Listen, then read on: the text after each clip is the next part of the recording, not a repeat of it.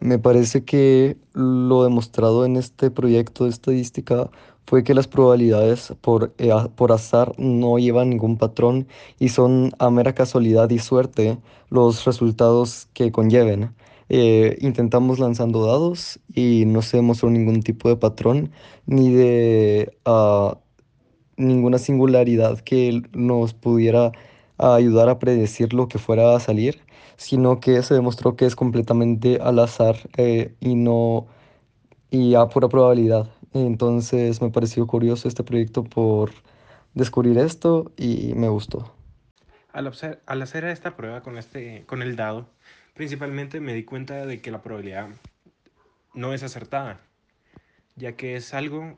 que va a ser aleatoriamente. Entonces uno no puede predecir qué número quiere o qué número le tocará porque es una respuesta que tiene muchas probabilidades y gracias a los porcentajes que se sacaron en la probabilidad eh, se puede obtener una respuesta más eh, centrada. Lo que puedo ver de lo que es las gráficas se nota que son que tienen una gran variedad entre las estadísticas y la cantidad de números inferiores que salen.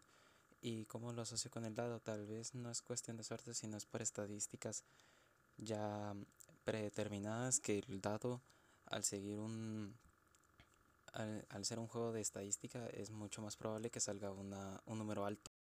Lo que logré observar con relación a la cantidad de veces que se lanzaron los dados y a las gráficas es de que la probabilidad en que caigan un número repetido es muy mínima y que estos se basan totalmente en aleatoriedad